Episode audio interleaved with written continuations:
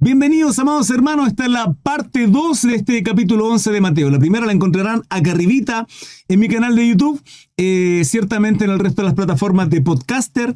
Por supuesto que también simplemente tienen que buscarla ahí para poder escucharla. Espero que haya sido de bendición la primera parte. Se las recomiendo. No escuchen esta si no la anterior. Eh, y lo que viene a continuación es un resumen. Eh, un abrazo gigante. Dios les bendiga. Recuerden 21 a 15 horario en Chile. Estudios bíblicos a diario. Les esperamos. Mateo 11:20, ayes de las ciudades impenitentes. Dice el 20. Entonces comenzó a reconvenir a las ciudades en las cuales había hecho muchos de sus milagros porque no se habían arrepentido, diciendo, ay de ti Corazín, ay de ti Betsaida, porque si en Tiro y en Sidón se hubieran hecho los milagros que, que han sido hechos en vosotras, tiempo a que sea tiempo a que se hubieran arrepentido en silicio y en ceniza. Por tanto os digo que en el día del juicio será más tolerable el castigo para Tiro y para Sidón que para vosotras. Y tú, Capernaum, que eres lavada hasta el cielo, hasta el Hades serás abatida. Porque si en Sodoma se hubieran hecho los milagros que han sido hechos en ti, habría permanecido hasta el día de hoy. Y termino con el 24. Por tanto os digo que en el día del juicio será más tolerable el castigo para la tierra de Sodoma que para ti. Em, en el versículo 23 está haciendo referencia, por si quieren tomar nota, apunte, leámoslo, ¿le parece? Leámoslo, solo que no lo tenía preparado, pero lo, lo encuentro en nada. Está haciendo referencia al profeta Isaías, hermano. Isaías 14, del 13 al 15. Escarnio contra el rey de Babilonia. Isaías 14, del 13 al 15. Dice, tú que decías en tu corazón, subiré al cielo en lo alto, junto a las estrellas de Dios, levantaré mi trono y en el monte del testimonio me sentaré a los lados del norte. Sobre las alturas de las nubes subiré y seré semejante al Altísimo. Y el 15, mas tú derribado eres hasta el Seol, hasta los lados del abismo. Ciertamente aquí está haciendo referencia principalmente a, bueno, acá habla del rey, el escarnio contra el rey de Babilonia, escarnio contra el rey de Babilonia, pero está haciendo referencia en el versículo 12, mira lo que dice, ¿cómo caíste del cielo, oh lucero, hijo de la mañana? Fuiste cortado, fuiste por tierra, tú que debilitabas las naciones. Aquí está haciendo mención a Lucifer, lucero de la mañana, alias Satanás, alias patas de hilo, alias cola de flecha. Jehová le reprenda. Eh, ahora, ¿qué nos muestra? ¿Cuál es la enseñanza, hermano Cris, de toda esta situación? La enseñanza tiene que ver con qué?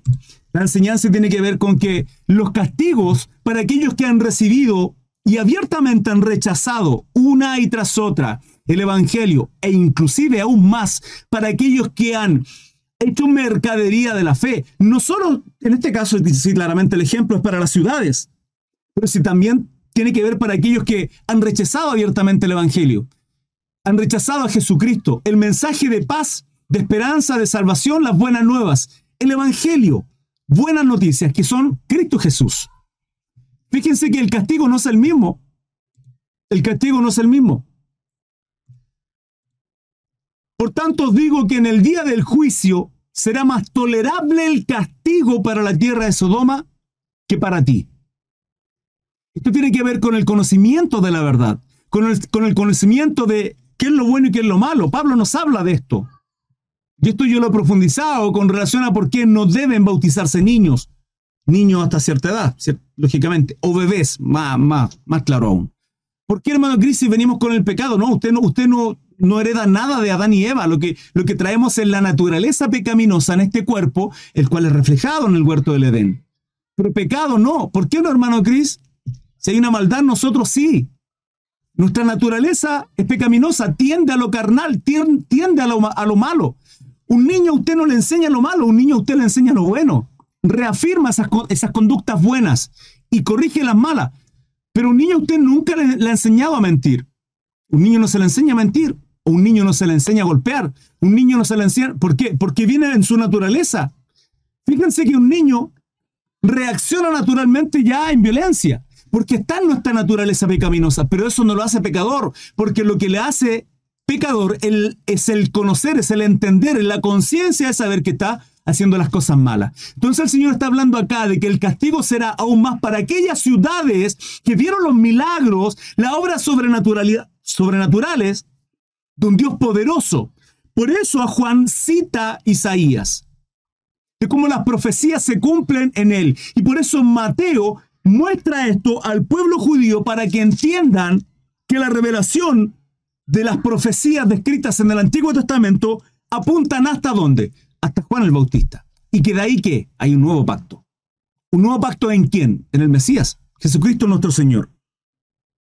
Esto hay de ti Corazín, hay de ti Betsaida. Versículo 21 está haciendo referencia a Isaías 23, del 1 al 18. Ezequiel 26, del 1 al 28. No sé si usted tiene la referencia en su Biblia. Está haciendo referencia al Antiguo Testamento. Mateo lo hace constantemente para que, se, para que entienda el pueblo judío que el cumplimiento ya está en Cristo Jesús. ¿Quién es el Mesías? que Él es el que se esperaba. Él es el ungido, el Cristo. Eso es lo que significa en griego. Em, voy a continuar. Voy a continuar. 25, cambio pantalla por acá por Facebook. Anoten su duda y pregunta y consulta, hermano. Posteriormente las leeré. ¿Sí? Sin lugar a duda. Venid a mí y descansad. En aquel tiempo respondiendo Jesús dijo, Te alabo, Padre, Señor del cielo y de la tierra, porque escondiste estas cosas de los sabios y de los entendidos y las revelaste a los niños. El Señor constantemente nos muestra que si fuéramos como niños, en muchos términos, en muchos términos. Ejemplo, principalmente cuando habla sobre los niños, tiene que ver cuando, cuando los niños querían acercarse a Él y los discípulos no le permitían, y Él les corrige, les exhorta diciendo, Dejad los niños venid a mí, porque de los tales es el reino de los cielos. ¿Por qué? ¿Por qué, hermano Gris? ¿Por qué de los tales? Porque un niño no tiene conciencia del pecado. Un niño hasta cierta edad. ¿Qué edad, hermano Gris? No le puedo decir. En niños jóvenes con síndrome de Down, que son puros, hermano. Son, son exquisitos, son, son angelitos. Hay niños que por diferentes situaciones, hasta cierta edad, son puros, no hay, no hay una conciencia sucia, mala en ellos. Pero cuando empiezan a tener conciencia y empiezan a hacer las cosas incorrectas, aun cuando se le dice esto no se hace, esto es pecado, esto no le agrada a Dios, y lo hacen, es porque ya su conciencia la tienen formada para determinar qué es lo bueno, qué es lo malo, porque del árbol de la ciencia, del bien y del mal, ya se comió. Y por tanto esa naturaleza la tenemos hoy día nosotros. Lejos de Cristo podemos hacer buenas obras, Lejos de Cristo podemos naturalmente hacer malas obras. Hermano Cri, no puede ser porque muerto espiritualmente es imposible hacer buenas obras. ¿Y qué se comió en el huerto del Edén? El árbol de la ciencia del bien y del mal. Por lo tanto, usted sabe lo que es lo bueno y lo malo. Pero cuando tiene conciencia, cuando su conciencia ya está formada, no siendo un bebé. Pero en este caso, cuando dice que de los entendidos, se ocultó todo esto a los sabios y a los entendidos, pero la revelaste a los niños, es porque acá está hablando de otro carácter.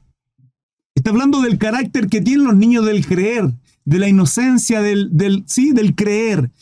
Lejos de todo prejuicio que tenemos nosotros los adultos. Lejos de toda desconfianza que tenemos nosotros los adultos.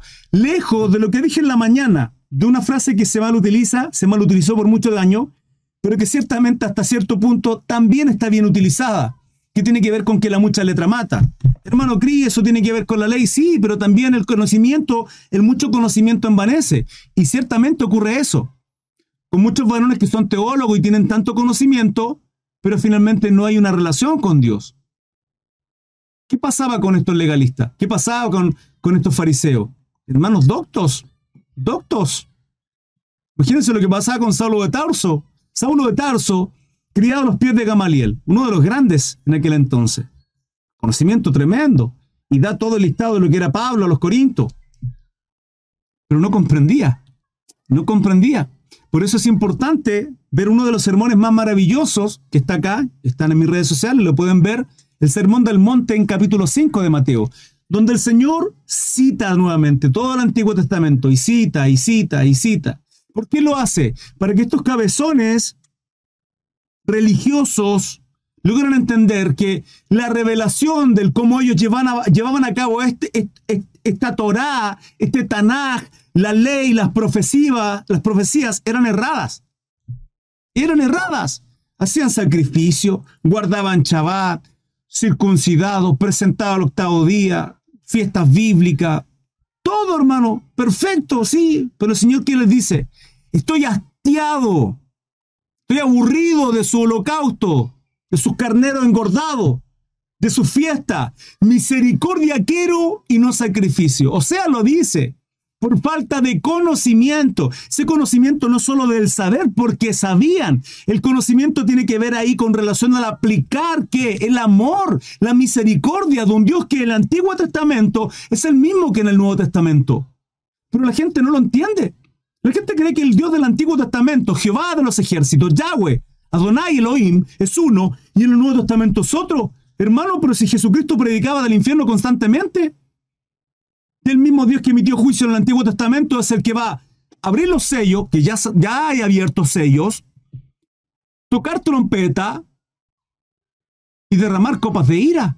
Y usted me viene a decir que el, el Dios del Antiguo Testamento no es el mismo, es que usted no está comprendiendo la palabra. Y estos cabezones no entendían porque eran religiosos, hermano, religiosos. Y el Señor en el Sermón del Monte le muestra lo que significa el amor de un Dios. Pero ellos se creían exclusivos. ¿Ah? No, perfecto, porque estamos dentro del pacto y tú no estás circuncidado. Pablo, ¿qué dice en Romano? ¿Qué les dice durante 12 capítulos a, una iglesia conformada por gentiles y por judíos? los primeros 12 capítulos de Romano le habla a los judíos y les dice, eh, ustedes están errados, circuncídense, vuelva, vuélvanse eunucos si quieren, pero no sirve de nada. ¿Guardan Shabbat? ¿Sí? Guarden toda la semana, toda la semana si quieren. Métanse al lugar santísimo, ni aún así. ¿Por qué? Porque su corazón está lejos del Dios de los cielos, lejos del Dios de las luces, lejos. Porque lo que hay es legalismo en ellos. Y si usted y yo no somos capaces de entender esto, hermano, que aun cuando Dios nos muestra los milagros, aun cuando Dios muestra, nos revela su palabra, aun cuando ya somos santos, justificados, redimidos y bendecidos en Cristo Jesús, podemos ver nuestra casa, hay alimento en nuestros hogares, tenemos nuestros hijos, los podemos abrazar. Sí, ciertamente hay momentos de aflicción como Juan en la cárcel, pero eso no es todo el tiempo. Hay un ciclo y hay un día malo. A veces estamos arriba, a veces estamos abajo. Hermano, ¿qué espera? ¿Estar arriba todo el tiempo? Eso no es natural, no es lógico. Tiene que estar abajo. ¿Por qué tengo que estar abajo, hermano Cris? Sí, porque cuando usted tiene mucha bunda, ¿qué hace en ese tiempo? Eh, no, nada, compro acá mi casa, mis hijos, perfecto. Entonces usted tiene que estar abajo. ¿Por qué, hermano Cris? Para que entienda lo que es la necesidad, cosa que cuando vuelva a estar arriba, usted sea de bendición para otro hermano. Su corazón no es quebrantado, sino hasta cuando está en medio de una tribulación, en medio de, un conflicto. Si usted no pasa hambre, jamás va a ayudar a alguien. ¿Qué significa el pasar hambre? Su corazón no va a ser conmovido y va a estar en este mismo estado, legalista, religioso. Y eso es lo que está la iglesia hoy día, hermano. Nos creemos bendecidos, ¿ah? rico. ¿Qué dice en la, carta, los primeros tres capítulos de Apocalipsis? Los tiempos de la iglesia, hermano. ¿Qué pasaba con, con Corintio? Rico espiritualmente, hermano, rico, dones, capacidad de hablar en lengua, profetizaban, danza espiritual, todo lo que ustedes quieran. Pero no había amor en ello, ni moralidad, hermano. Juan tiene que juzgar un caso de inmoralidad tremendo en el capítulo 5 de 1 Corintio. Esa es la iglesia en la cual estamos viviendo hoy día. La misma, tibia, dormida. Mateo 25, las 10 vírgenes se durmieron, no solo 5, las 10 vírgenes. Hermano, ¿cree en serio? Sí, las prudentes también se durmieron. Con aceite en sus lámparas, siempre hay un remanente. Se durmieron. Tibia la última iglesia de la Odisea. En Apocalipsis. Ese es el tiempo. La pregunta es, ¿qué estamos haciendo? La pregunta, ¿estamos obrando? ¿Estamos glorificando al Señor?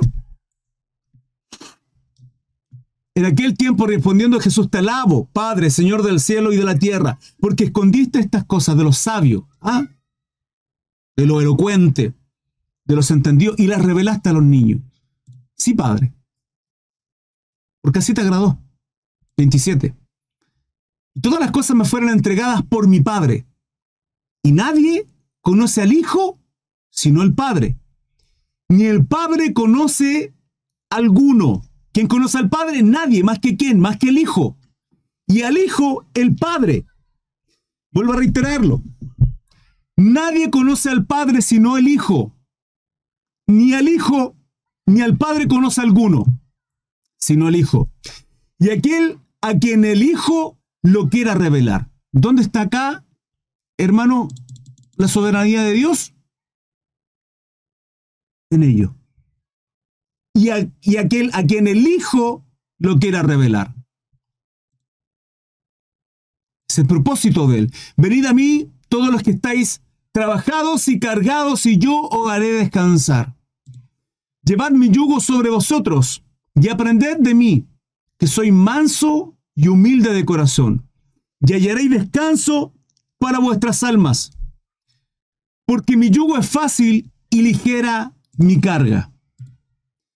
¿Dónde el Señor menciona todo esto? ¿Cuál es el contexto de todo esto? El contexto de todo esto, hermano, tiene que ver con la aflicción de un varón sirviendo al Señor, entregando su vida, disponiendo su cabeza. Y va a ocurrir eso con Juan.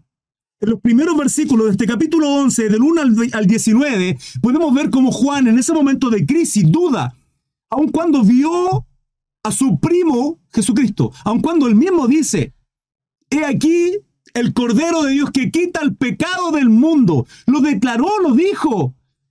Claro, si no había ocurrido nada en él. No había ocurrido nada en él. Ciertamente los legalistas, los religiosos lo rechazaban. Generación de víboras les gritaba.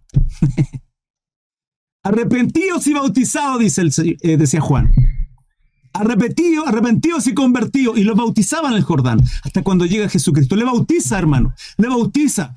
Jesús siendo bautizado por Juan el, Bautista, el Espíritu Santo descendiendo y el Padre diciendo, este es mi Hijo en quien tengo complacer. Toda esa experiencia, toda esa situación, Juan lo sabía. Entonces, hermano Cris, ¿por qué duda? Porque está en un momento de crisis. Crisis, hermano, no un problema, una crisis en el que las deudas se te vienen encima, ya no tienes dinero, ni siquiera tienes, ni siquiera sabes ¿Cómo vas a tomar desayuno mañana? Crisis cuando ya los médicos desahuciaron la vida de tu hijo, de tu esposa, de un padre, de una madre, que son de pronto los pilares de mi vida. Crisis, hermano, no es un problema. Juan estaba encarcelado. Con todos los miedos, hermano, porque además somos, somos, somos carnales. Mire, podemos, podemos imaginarnos cientos y millones de muchas cosas, pero siempre nos imaginamos lo peor. Siempre, hermano. Juan pudiendo estar ahí diciendo, estoy encarcelado, pero no me preocupo, mi Señor, mi primo me va a salvar, Él es el Mesías. Hermano, ¿no que estaba ahí dudando? Porque en esos momentos dudamos. Nuestra fe decae. Es normal, hermano. Es normal. Elías le corta la cabeza a 450 profetas de Baal. Siervo del Señor. Gran profeta, hermano del Señor. Guerrero. 450 personas decapitó, hermano. 450 pro. La espada pegada en con sangre, hermano, ahí. Elías guerreando. Ta, ta, ta, ta. ¿Saben cómo se mufaba de ellos? Cuando dice, veamos quién es el Dios verdadero. Coloquen su altar, coloquen su holocausto ahí, coloquen su carne y hagan fuego. Pero ustedes presenten lo suyo, yo presento el holocausto para Jehová de los ejércitos. Cuando caiga fuego del cielo, al que caiga es el Dios verdadero. Hermanos, cantaban, danzaban, se cortaban, se autoflagelaban. Todos sus profetas herejes, demonios vivos, hermano. Elías se mofaba de ellos, se mofaba de ellos. Le echa agua al holocausto Elías y cae fuego acá porque el único Dios verdadero es Jehová de los ejércitos, Yahweh, Elohim, Adonai, Rafa, hermano, nuestro Dios, Hashem. El único Dios verdadero. Y luego de eso, de cortarle a 450 personas, los decapita. Viene una palabra, una. Elías ya estaba cansado, hermano. Tal vez usted está cansado. Tal vez hemos pasado situaciones en que ya la noche, hermano, llega la noche y es tremenda y ya no sé qué hacer y estoy llorando al Padre y de rodillas y no sé qué más decir. Hermano, que no sé qué más hacer, no sé cómo, no estoy desesperado. En medio de la noche está ahí Juan en la cárcel, hermano. Ha perdido tal vez la esperanza de vida y duda. Y envía dos mensajeros y dice, ¿eres tú el Mesías? Y el Señor le cita a Isaías. Y el Señor le fortalece y le entrega palabra. Le dice, Juan, se está cumpliendo la palabra, se está cumpliendo Isaías. No le está diciendo, no le está entregando el testimonio porque el testimonio personal no es verdadero. Ustedes dan testimonio del resto, ustedes dan testimonio de mí. ¿Qué hacemos nosotros? ¿Damos testimonio de quién? De Jesucristo. Nosotros testificamos a Jesucristo. Jesucristo, ¿quién venía, ¿qué venía a hacer? A llevarnos al Padre, a testificar de quién? Del Padre. Por eso terminan estos últimos versículos. Todas las cosas me fueron entregadas por mi Padre y nadie conoce al Padre y nadie conoce, perdón, al Hijo sino el Padre, ni al Padre conoce alguno sino el Hijo. ¿Quién nos revela el Padre? ¿Quién nos revela el Padre? El Hijo. ¿Cómo es revelado el Hijo a través de la Escritura? Espíritu Santo. El Espíritu Santo nos revela al Hijo, el Hijo nos revela al Padre, estando en su voluntad. Entonces, en medio de esa aflicción y esa crisis, Juan habla, o sea, Juan, nuestro Señor Jesucristo revela todo esto. Y luego habla de aquellos milagros, de aquella obra, de aquellos que se les predicó, que se les iluminó, que se les entregó el mensaje. La condenación, el castigo será mucho más tremendo, hermano, para aquellos que han rechazado sistemáticamente y que tienen mucho conocimiento de la palabra. ¿Ves la, responsabilidad que tenemos de, tal conocimiento, hermano? Ahora, hermano Chris, y si, y si recibo un no por, por respuesta, y si el hijo en la carne sigue estando, y si aún sigo en la, cárcel, hermano Cris, en la aflicción, en la enfermedad, y si aún el Señor finalmente termina con estos versículos maravillosos. Para concluir todo este capítulo 11 diciendo, venid a mí y descansad.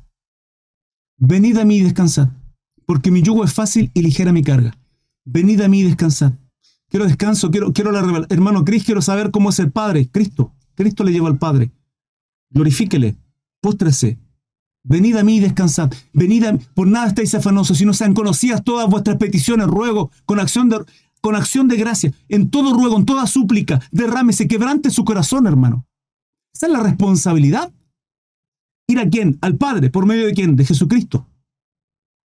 Hace poco vi un video donde decía, los trinitarios no saben cómo orar, cómo que tú no sabrás cómo eran los trinitarios porque tú no conoces la doctrina de la Trinidad. Un Dios que se nos revela a través del Padre, del Hijo y del Espíritu Santo. Pero no puedo ir al Padre si no es por medio de Jesucristo. Y no puedo tener la revelación de Jesucristo si no es por medio del Espíritu Santo. Entonces, oramos al Padre en el nombre de Jesucristo. Ya está. Estos versículos nos relatan esto. Entonces, usted está en aflicción, está en problema, en angustia, en crisis. Llevad mi yugo, dice el 29. Llevad mi yugo sobre vosotros y aprended de mí, que soy manso y humilde de corazón, de corazón, y hallaréis descanso para vuestras almas. Isaías 10, 27 relata de que la unción pudre los yugos. Les voy a explicar qué es el yugo para aquellos que no lo sepan. Lo he explicado en otras ocasiones, lo voy a seguir explicando cuantas veces sea necesario. El yugo es un tronco, un palo de madera, que se usan dos bueyes un buey viejo y un buey joven. Se les coloca acá en el lomo y se ata con coyuntas, cuerdas de cuero. Se llaman coyuntas, creo. Para arar la tierra y trabajar el campo. ¿Por qué, hermano Cristo, usa un buey viejo? Porque el buey viejo sabe, conoce, tiene sabiduría, sabe arar la tierra. ¿Y por qué se usa un buey joven? Porque el buey joven es impetuoso, tiene fuerza, tiene energía, pero no sabe arar la tierra. Entonces el buey joven le entrega el conocimiento y el buey viejo motiva al buey joven en la carrera. Mira la sabiduría, hermano, del campo, de un campesino, de aquellos que aran la tierra a través de esto. Animales. Hoy día ciertamente se usan maquinarias. Y el Señor aquí nos muestra y dice, llevad mi yugo. ¿Qué significa? Que usted se enyuga con el Señor. Cristo y usted. Cristo y usted. El buen joven va a decir, eh, quiero ir para allá. Y el buen viejo, no, cabezón, no es para allá, sigue arando. Es que quiero ir para allá, no, no es para allá, sigue trabajando. Es que, es que quiero ir, no, sigue arando. Y ahí nos tiene. La pregunta es, ¿nos sometemos usted y yo al yugo de nuestro Señor o hacemos nuestra voluntad? Porque el que quiera ser mi discípulo, el que quiera ser llamado hijo de Dios, el que quiera decir, eh, yo soy cristiano, sí, amo al Señor, el Señor me ama, sí, Niegues a sí mismo. A eso se refiere. Deje el ego, deja la vanidad. ¿Qué nos llama el Señor? A orar, a ayunar, a perseverar. Mateo 28, 19, la gran comisión, y de hacer discípulos. ¿Qué estamos Estamos haciendo algo por lo menos de todo esto. Es que hermano Cristo soy nuevo, no pasa nada. No pasa nada, pero yo no espero que en 4, 5, 6, 10 años más, no yo, el Señor, importo yo, pero cuando me refiero es que no me gustaría, hermano, que en 4, 5, 10 años más, suponiendo que queden todos esos años, porque no quedan, usted siga diciéndome, hermano Cris, sí, es que soy nuevo, ¿no? como nuevo? Hermano mío, de mi corazón, si lleva 5, 10, 15 años en el ministerio y aún no hace un discípulo, no disipula ni a sus hijos, no es ni ejemplo en su, en su hogar, y ciertamente, de pronto somos muy malos ejemplos, pero estamos llamados a eso, hermano. La pregunta es, ¿estamos enyugados? Y esa es la gran pregunta. Porque si usted no está enyugado con Cristo, usted no tendrá el descanso. Mi yugo, llevad mi yugo sobre vosotros y aprended de mí, que soy manso y humilde de corazón, y hallaréis descanso para vuestras almas, porque mi yugo es fácil y ligera mi carga. ¿Por qué? Porque, porque cuando tenemos a Cristo en la barca, no importa la tempestad. Cuando está Cristo en nuestra barca, no importa los vientos que asolen por donde quieran. Cuando está Cristo en la barca, hermano, la tempestad es calmada. Cuando el Señor está en nuestra barca, en el corazón, en nuestro hogar, en nuestro trabajo, en nuestra universidad, no somos cristianos, hermanos, solamente los domingos en la iglesia. Somos cristianos 24/7. El yugo lo llevamos no solo los domingos, el yugo lo llevamos todo el tiempo nos sometemos a la voluntad de nuestro Señor para que Él se glorifique. ¿Me explico? Si usted está teniendo conflicto, tribulación, si usted está perdiendo la fuerza, la esperanza, como Juan, permítame decirle, es normal. Si usted lleva un periodo de meses o años y dice ser llamado cristiano y está en este conflicto, hermano, usted no está enyugado con Cristo. Discúlpeme que se lo diga. Porque una persona que está enyugado con Cristo, ¿qué hace? Descansa. Descansa en Cristo. Confía. Descansa y confía en el Señor. Descansa y confía, entendiendo que es Él el buey viejo. Y usted el buey joven. El buey viejo con sabiduría, que ilumina y guía nuestro camino a través de su palabra. Estar enyugado, hermano, con nuestro Señor para hallar descanso. Hermano Cris, ¿puede un cristiano estar deprimido? Hermano, pasar por periodos pequeños de pronto por A, B o C motivo, una crisis que me genera algún conflicto personal, que baje mis brazos, sí, claro. ¿Cuánto? ¿Una semana? ¿Un mes? De pronto, hermano, el dolor de la pérdida de un ser querido puede generar un luto tremendo, hasta un año de pronto.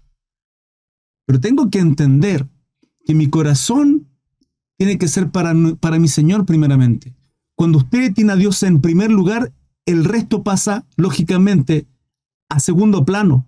Y por tanto, cuando usted en aquellos segundos planos, su esposa, sus hijos, su casa, la pérdida del trabajo, la enfermedad o lo que sea, le esté generando aflicción, ¿usted qué hace? Descansa, porque el primer plano que sostiene su vida, que le da seguridad, que le da paz, donde se refugia, es en el Señor. No es en su esposo, no es en su esposa, que hermano Gris, mi esposo, están cosas malas y siento que me va a abandonar. Si el cabezón le va a abandonar, déjelo, usted sirva al Señor. Usted confíe. Ahora, ¿qué hace una mujer? ¿Qué hace un hombre? Procurando de eso. Confía en el Señor, ora al Señor, ayuna al Señor, aflige su alma al Señor. Aflige su alma. Eso es lo que hace. Si el hombre o la mujer se quieren ir, hermano, que se vaya lejos. ¿Usted quién es en el Señor? ¿Un hijo? ¿Una hija? Usted tiene un valor tremendo. Si él la quiere despreciar, que se vaya. El precio lo pagó él. Tiene, tiene, en sus manos llagas. Hermano, las únicas llagas que hay en las manos son de Jesucristo. Y el precio que pagó por darle libertad a usted y usted se quiere seguir siendo esclavizado un cabezón que le está engañando una y otra vez. Hola. Usted tolera el pecado de sus hijos porque traen el pecado, la iniquidad, a casa y usted tolera eso y me dice que ama más a Dios. Hola. No, hermanos.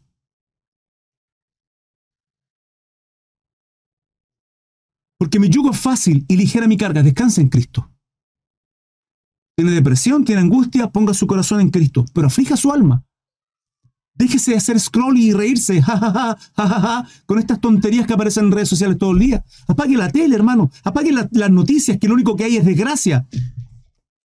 mensaje de vida eterna, de salvación. Lea Salmo, Salmo 23, Salmo 91. Hermano, llene su corazón de la palabra de Dios y cuando la lea, la lea, la lea y se coma el rollo, verá que hay confianza y seguridad que se le revelará al Dios de las Escrituras para mostrarle que las profecías que él decretó se cumplieron, que las que siguen estando se van a cumplir. Y por tanto, si él me promete seguridad, confianza, si dice que tiene más cuidado de nuestra vida que somos sus hijos, más que incluso de las aves que no siembran, no cosechan, no guardan en granero y aún así tienen alimento, hermano, y nos preocupamos nosotros de qué? Buscad primeramente el reino de Dios y su justicia y el resto va a ser añadido. El contexto ahí es que lo necesario, hermano. Ahora, si usted está, si usted está afligido por las deudas, la pregunta es ¿por qué tiene aflicción de todas esas deudas? ¿Qué, ¿En qué está gastando lo que Dios le ha dado? Que no le permite ser de bendición para otro. Un auto cero kilómetro, ¿por qué se compró un auto? ¿Por qué está pensando en el auto cero kilómetro? Cómprese un cacharrito que le sirva para moverse, ¿por qué tiene que aparentar un cero kilómetro? y endeudarse cuánto, tres, cuatro, cinco años más. Hermano, las economías van a seguir cayendo. No se endeude, no es el momento propicio. No es el momento propicio, permítame que se lo diga. Es un consejo, usted verá lo que hace con su vida. La economía va a estar cayendo. Hay oasis por ahí. ¿Vieron con, con la elección de Milei cómo se disparó el mercado? ¿Y ven cómo cae cuando sale un comunista? Esto es la realidad, hermano, son estadísticas. No, estoy diciendo que esté en favor o en contra. Tengo un presidente que es de izquierda, yo no sufragué por él, pero oro por él. Y le pido y le ruego a Dios que tenga misericordia de él y que le dé sabiduría. Es mi responsabilidad. Romanos 13, me tengo que someter a las autoridades, pero tenemos que rogar por nuestras autoridades. ¿Qué hago? ¿Confío o desconfío? ¿Estoy atemorizado por quién está? No, mi Señor es mi Rey. Yo, yo sirvo un reinado mucho más grande. Y hay de aquellos que se enseñorean. Mi, confianza está en Jehová. ¿Su confianza quién es? ¿Dónde está su yugo puesto? ¿En quién? ¿En dónde está su confianza? Hija puede abrir el chat. Hermanos amados, dudas, preguntas, consultas, estoy a su disposición. Espero que hayan anotado sus inquietudes, si no, dispuesta a cualquier duda y pregunta. A vuestro servicio. Qué tremendo mensaje y cómo finaliza, hermanos. Estamos enyugados con Cristo, descansamos en Él Preciosa palabra de parte de nuestro Señor. Un abrazo gigante, muchas gracias por el apoyo. 21 eh, a 15 horario en Chile en todas las redes sociales, Instagram, TikTok, Facebook y YouTube. Serán bienvenidos y sin lugar a duda, bendecidos. Les esperamos. Un abrazo. Chao, chao.